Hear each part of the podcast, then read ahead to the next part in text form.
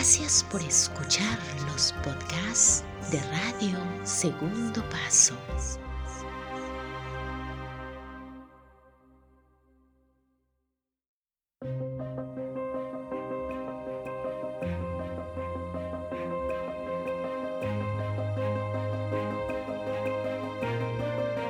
Lo reciente.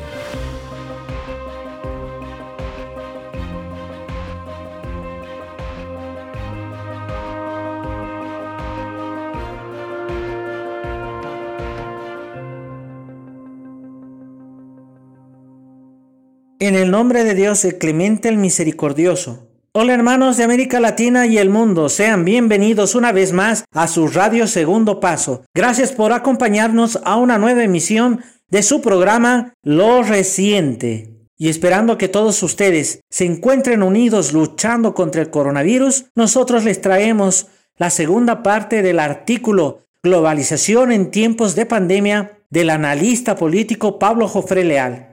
Estaremos analizando quién gobierna en este mundo y acerca del campo político y económico a partir de este llamado COVID-19 y cómo podemos reencauzar a la humanidad dejando de lado a la globalización. Así que no te pierdas este programa, quédate en compañía de Radio Segundo Paso que en breve iniciamos. Sean todos ustedes bienvenidos.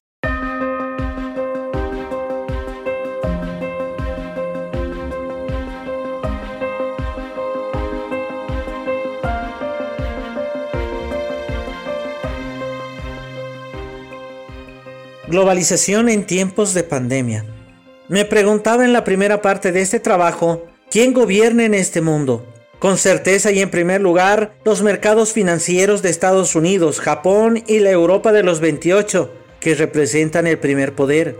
Siguen al poder mencionado las corporaciones internacionales en esta época principalmente tecnológicas, ayudadas en ello por sus empresas mediáticas, donde la presencia sionista es mayoritaria y que tienen la capacidad de construir los mecanismos que manipulan y crean una realidad acorde con las necesidades de esos mercados financieros globales. Todo ello marcado por la supremacía de los Estados Unidos, que ha dominado durante los últimos 30 años el planeta en todos los campos propios en que establece su señorío una hiperpotencia vigorizada con la derrota de su anterior enemigo, aunque tengamos presente que desde hace un lustro a la fecha, ese dominio es retado por la presencia de la República Popular China, la Federación Rusa y poderes emergentes, incómodos en este traje de fuerza llamado globalización.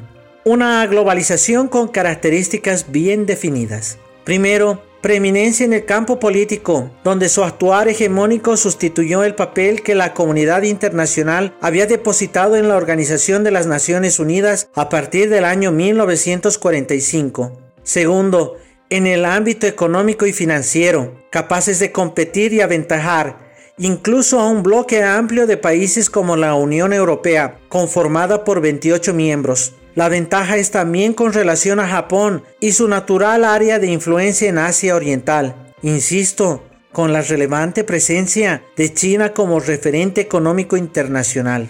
Tercero, en el aspecto tecnológico, predominando sin contrapeso en Internet, poseen las principales industrias tecnológicas, partes de esta nueva economía que sustituyó en volumen de capitalización bursátil a la economía tradicional Estados Unidos suele reservar un aparente derecho a proteger su sector tecnológico, esgrimiendo para ello razones de seguridad. Pero los otros, que es hablar de nosotros, estamos sujetos tanto a su espionaje y control tecnológico, presiones económicas y como lo demuestra las sanciones a China y sus industrias tecnológicas, como fue el caso de la empresa Huawei. Cuarto, en el plano político-cultural, la McDonaldización representa la expansión del modo de vida y la cosmovisión estadounidense, ayudada exitosamente con el dominio que ejerce en el campo audiovisual, con capitales eh, propiedad de grupos sionistas que vinculan esa visión de mundo a los intereses de esta ideología. Recordemos que ha existido todo un proceso de concretar este dominio cultural a través de diversos hitos. La victoria de la industria cinematográfica de Hollywood en la fase final de la ronda Uruguay del GATT en el año 1992. En esos encuentros, la vieja Europa, se sometió a las exigencias de los Estados Unidos, que evitó un reforzamiento de lo que el imperio denomina medidas restrictivas, con relación a la idea de tener cuotas de pantalla para obras nacionales. Ligaron lo audiovisual al desarrollo de nuevos servicios de comunicación y telecomunicaciones, desregularizándolos. Permitió igualmente la alianza de inversiones estadounidenses en Europa. Una superioridad que se expresó y tejió en estos 30 años bajo el gobierno del nuevo orden mundial. En dos campos de batalla, el Acuerdo Multilateral de Inversiones, AMI, como en la Organización Mundial de Propiedad Intelectual, OMPI, en que Estados Unidos hizo prevalecer el copyright sobre el derecho moral de la creación y en todos aquellos encuentros de organismos internacionales. Allí se impone la visión estadounidense o amenaza con retirarse como ha sucedido con la Corte Penal Internacional, la UNESCO, no cumplir los acuerdos firmados como es el Plan Integral de Acción Conjunta por sus siglas en inglés JCPOA, su abandono del Tratado INF sobre misiles de corto y mediano alcance con carga nuclear con Rusia, entre otras acciones frente a su decisión de llevar adelante contra viento y marea su política imperial.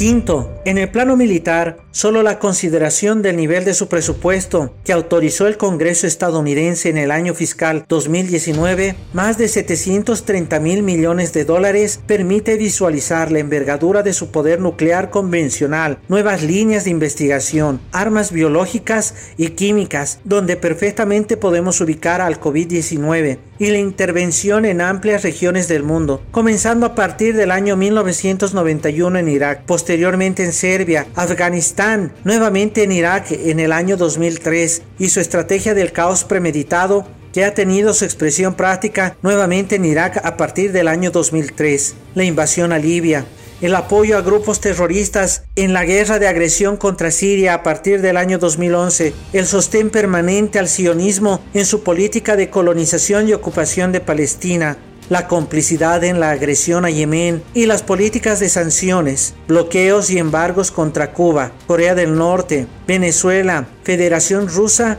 y la República Islámica de Irán. Estados Unidos es la única potencia que posee flotas de guerra en todos los mares y océanos del mundo, 800 bases militares en los cinco continentes y la capacidad técnica, logística y militar de asestar golpes donde lo señale su dedo divino. Por ello, resulta patético escuchar las declaraciones alarmistas de los jerarcas políticos y militares estadounidenses cuando tratan de acusar a Rusia de ampliar su presencia militar en el mundo. El ataque a Serbia en la década de los 90 del siglo XX, las agresiones contra Libia, Siria, sus políticas sancionatorias contra Venezuela, Cuba, la República Islámica de Irán han servido para que Washington demuestre su absoluto desprecio por las leyes internacionales, un actuar que permite catalogar a Estados Unidos como un violador del derecho internacional, con acusaciones de crímenes de lesa humanidad y que en la actual situación prevalece el terrorismo médico, acusación esgrimida por las autoridades iraníes ante su política de máxima presión contra la nación persa, impidiendo una lucha efectiva contra el COVID-19 al impedirle comprar kits de prueba de coronavirus, acceso a equipamiento médico e incluso fondos previstos por organismos financieros internacionales. Ocho países, entre ellos China y Rusia, en una carta enviada al secretario general de la ONU, advirtieron sobre el impacto negativo de las sanciones en los esfuerzos internacionales destinados a contener el virus mortal. La conducta estadounidense tiene la pretensión invariable de dar una lección a quien osa desobedecer sus órdenes. Por ello, el llamado desde la trinchera anti-estadounidense es crear un frente común que destruya este unilateralismo que tanto daño le hace al mundo. Esta realidad que tanto daño genera en el mundo está siendo cuestionada con un catalizador inesperado que surge desde el campo de las enfermedades. El COVID-19 que está remeciendo las estructuras políticas, económicas y sociales del mundo. Una pandemia que ha hecho resurgir como nunca antes conceptos como el de solidaridad, cooperación, fin de las sanciones contra aquellos que los grandes poderes han sometido a premios que contribuyen a una catástrofe humanitaria, una pandemia que pone en entredicho esta globalización, donde la desregulación ha sido su signo predominante, una globalización que ha servido para hacer del mundo un terreno fácilmente contagiable, que ha visibilizado también la debilidad de aquellos países que han minimizado sus sistemas sanitarios en función de la privatización que convierte un derecho social en una mera mercancía.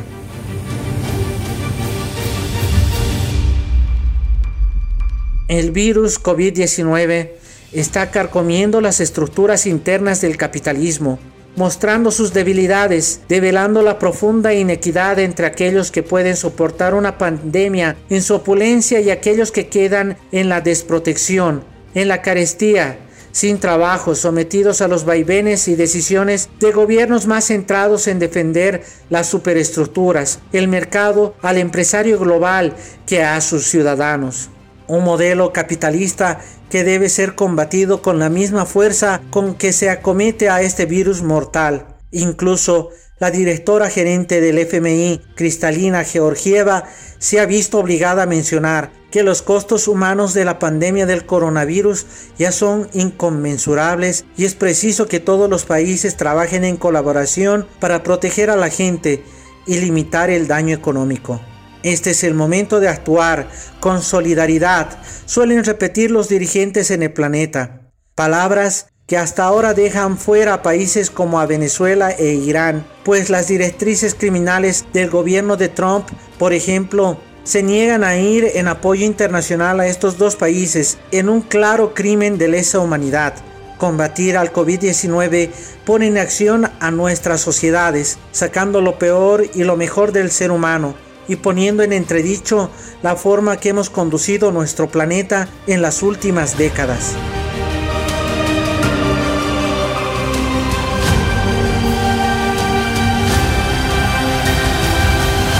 Este patógeno de la familia de los coronavirus genera cientos de miles de contagiados, decenas de miles de muertos y una hecatombe financiera. Una pandemia que no tiene fecha de término y que ha situado hoy como primero en la lista de contagiados a Estados Unidos, que además suma miles de muertos que crecen en forma exponencial. Estamos en crisis, pero distinta a la que hemos vivido en este siglo XXI, como aquella a inicios del nuevo milenio, la denominada .com, relacionada a la burbuja especulativa con las empresas vinculadas a Internet diferente a la crisis financiera global del año 2008, desatada en virtud de la burbuja inmobiliaria que había comenzado en Estados Unidos el año 2006 y que terminó de explotar en octubre del año 2007, originando una profunda recesión durante gran parte del año siguiente. Hoy, el agente catalizador, el patógeno es distinto. Se llama COVID-19 mostrando la enorme fragilidad de todo el sistema económico en que nos asentamos. Una crisis pandémica, política, económica, sanitaria que nos obliga a repensar el mundo que se nos viene, con una característica común a todas las crisis mencionadas. Será el Estado quien nuevamente está salvando a los países, a las empresas, incluyendo aquellas que suelen acatar ese Estado en épocas de vacas gordas ese Estado que sale nuevamente al rescate de las economías, incluso de aquellos países donde sus clases dominantes los maldicen. El COVID-19 está cambiando los dogmas imperantes. Ha mostrado que sin servicios sanitarios públicos fuertes, la muerte se ve más cercana. Los europeos extrañan ese estado de bienestar que sus castas políticas han deteriorado. Las discusiones hoy parecen propias de defensores del estatismo. Conceptos como fin de los ajustes fiscales, establecer salarios dignos garantizados, incluso nacionalizar aquello que la marea privatizadora permitió enriquecer a algunos pocos, se están imponiendo en la agenda política. La experiencia histórica de los países afectados por las políticas del Fondo Monetario Internacional nos conduce a la conclusión, en base a la experiencia empírica, que el número de víctimas del neoliberalismo es y será indudablemente millones de veces mayor que el de las víctimas del COVID-19, lo que indica entonces, pasada esta batalla coyuntural, a enfocar nuestros esfuerzos en la definitiva derrota de este capitalismo brutal, que tambalea y que una sintomatología de dolores de cabeza, fiebres, tos y problemas respiratorios parece haber sido el arma que marcará su definitiva derrota.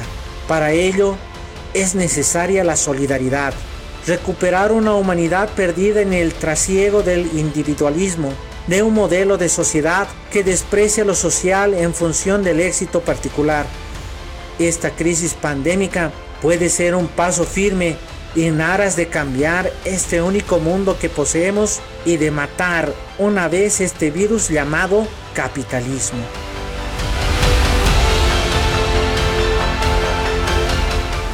¿Qué tal el análisis, queridos oyentes? Globalización en tiempos de pandemia, escrito por el analista político Pablo Jofre Leal. Ustedes pueden ver este artículo en www.segundopaso.es. Agradeciendo su sintonía, esperamos sigan en compañía de su radio Segundo Paso. Muchísimas gracias por su atención. Hasta pronto.